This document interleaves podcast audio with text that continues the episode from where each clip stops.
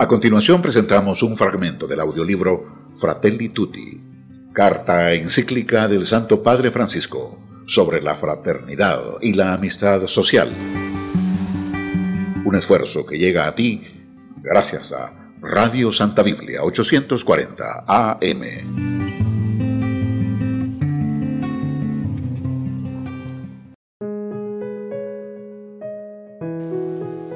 Numeral 117.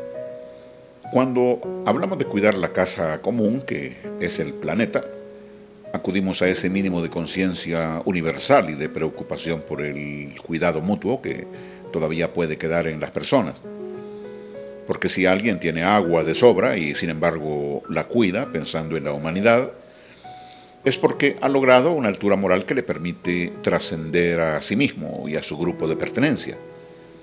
Eso es maravillosamente humano. Esa misma actitud es la que se requiere para reconocer los derechos de todo ser humano, aunque haya nacido más allá de las propias fronteras.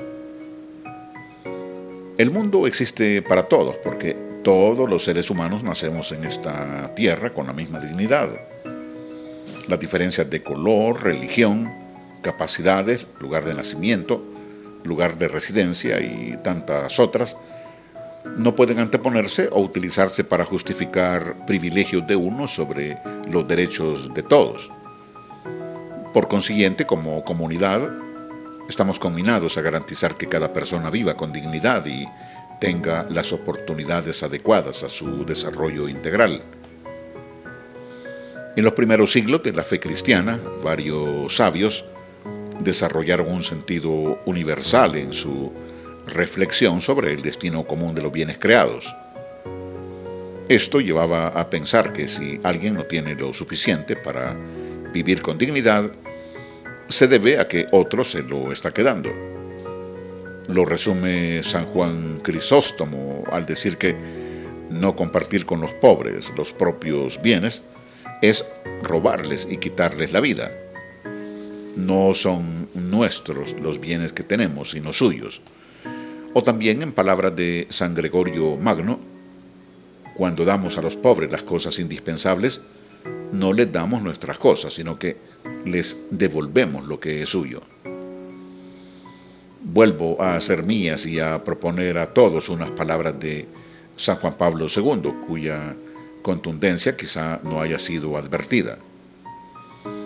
Dios ha dado la tierra a todo el género humano para que ella sustente a todos sus habitantes, sin excluir a nadie ni privilegiar a ninguno.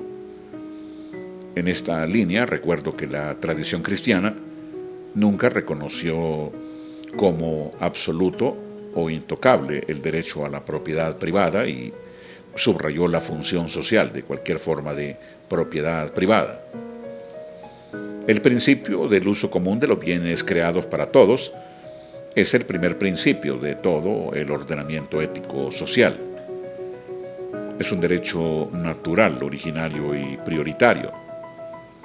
Todos los demás derechos sobre los bienes necesarios para la realización integral de las personas incluidos el de la propiedad privada y de cualquier otro, no deben estorbar, antes al contrario, facilitar su realización. Como afirmaba San Pablo VI, el derecho a la propiedad privada solo puede ser considerado como un derecho natural secundario y derivado del principio del destino universal de los bienes creados, y esto tiene consecuencias muy concretas que deben reflejarse en el funcionamiento de la sociedad. Pero sucede con frecuencia que los derechos secundarios se sobreponen a los prioritarios y originarios, dejándolos sin relevancia práctica.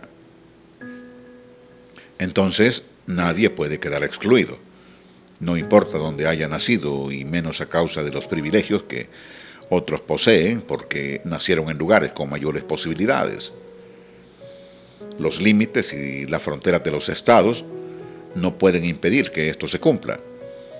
Así como es inaceptable que alguien tenga menos derechos por ser mujer, es igualmente inaceptable que el lugar de nacimiento o de residencia ya de por sí determine menores posibilidades de una vida digna y de desarrollo.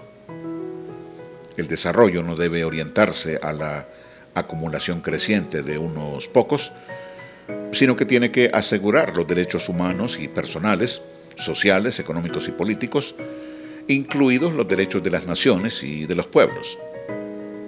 El derecho de algunos a la libertad de empresa o de mercado no puede estar por encima de los derechos de los pueblos, ni de la dignidad de los pobres, ni tampoco del respeto al medio ambiente, puesto que quien se apropia de algo es solo para administrarlo en bien de todos.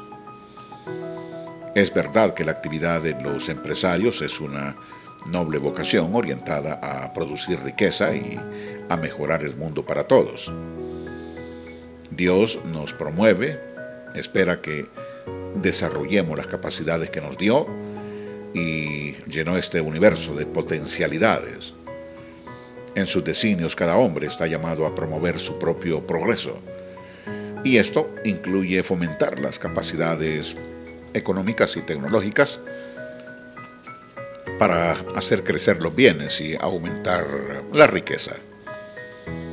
Pero en todo caso, estas capacidades de los empresarios, que son un don de Dios, tendrían que orientarse claramente al desarrollo de las demás personas y a la superación de la miseria especialmente a través de la creación de fuentes de trabajo diversificadas. Siempre junto al derecho de la propiedad privada está el más importante y anterior principio de la subordinación de toda propiedad privada al destino universal de los bienes de la tierra y, por tanto, el derecho de todos a su uso. La convicción del destino común de los bienes de la tierra hoy requiere que se aplique también a los países, a sus territorios y a las posibilidades. Si lo miramos no solo desde la legitimidad de la propiedad privada y de los derechos de los ciudadanos de una determinada nación, sino también desde el primer principio del destino común de los bienes. Entonces podemos decir que cada país es asimismo eh, del extranjero en cuanto a los bienes de un territorio, estos no deben ser negados a una persona necesitada que provenga de algún otro lugar. Porque como enseñaron los obispos de los Estados Unidos, hay derechos fundamentales que preceden a cualquier sociedad, porque emanan de la dignidad otorgada a cada persona en cuanto ha sido creada por Dios. Esto supone además otra manera de entender las relaciones y el intercambio entre los países si toda persona tiene una dignidad inalienable, si todo ser humano es mi hermano o mi hermana, y si en realidad el mundo es de todos, no importa si alguien ha nacido aquí o si vive afuera de los límites de su propio país. También mi nación es corresponsable de su desarrollo, aunque pueda cumplir esta responsabilidad de diversas maneras acogiéndolo de manera generosa cuando lo necesite imperiosamente, promoviéndolo en su propia tierra, no usufructando ni vaciando de recursos naturales o a países enteros, propiciando sistemas corruptos que impiden el desarrollo digno de los pueblos. Esto que vale para las naciones se aplica a las distintas regiones de cada país entre las que suele haber grandes iniquidades. Pero la incapacidad de reconocer la igual dignidad humana a veces lleva a que las regiones más desarrolladas de algunos países sueñen con liberarse del lastre de las regiones más pobres para aumentar todavía más su nivel de consumo. Hablamos de una nueva red en las relaciones internacionales, porque no hay modo de resolver los graves problemas del mundo pensando solamente en formas de ayuda mutua entre individuos o pequeños grupos.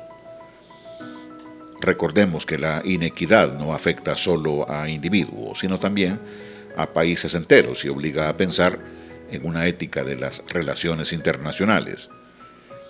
Y la justicia exige reconocer y respetar no solo los derechos individuales, sino también los derechos sociales y los derechos de los pueblos.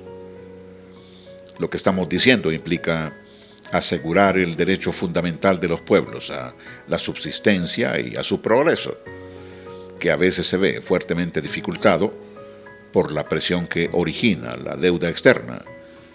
El pago de esa deuda en muchas ocasiones no solo no favorece el desarrollo, sino que lo limita y lo condiciona fuertemente.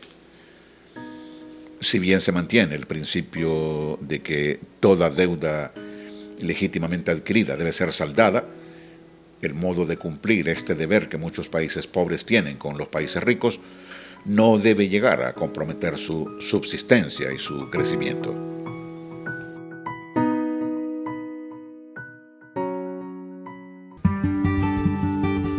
Has escuchado un fragmento del audiolibro Fratelli Tutti, carta encíclica del Santo Padre Francisco sobre la fraternidad y la amistad social. Un esfuerzo que llega a ti gracias a Radio Santa Biblia 840 AM.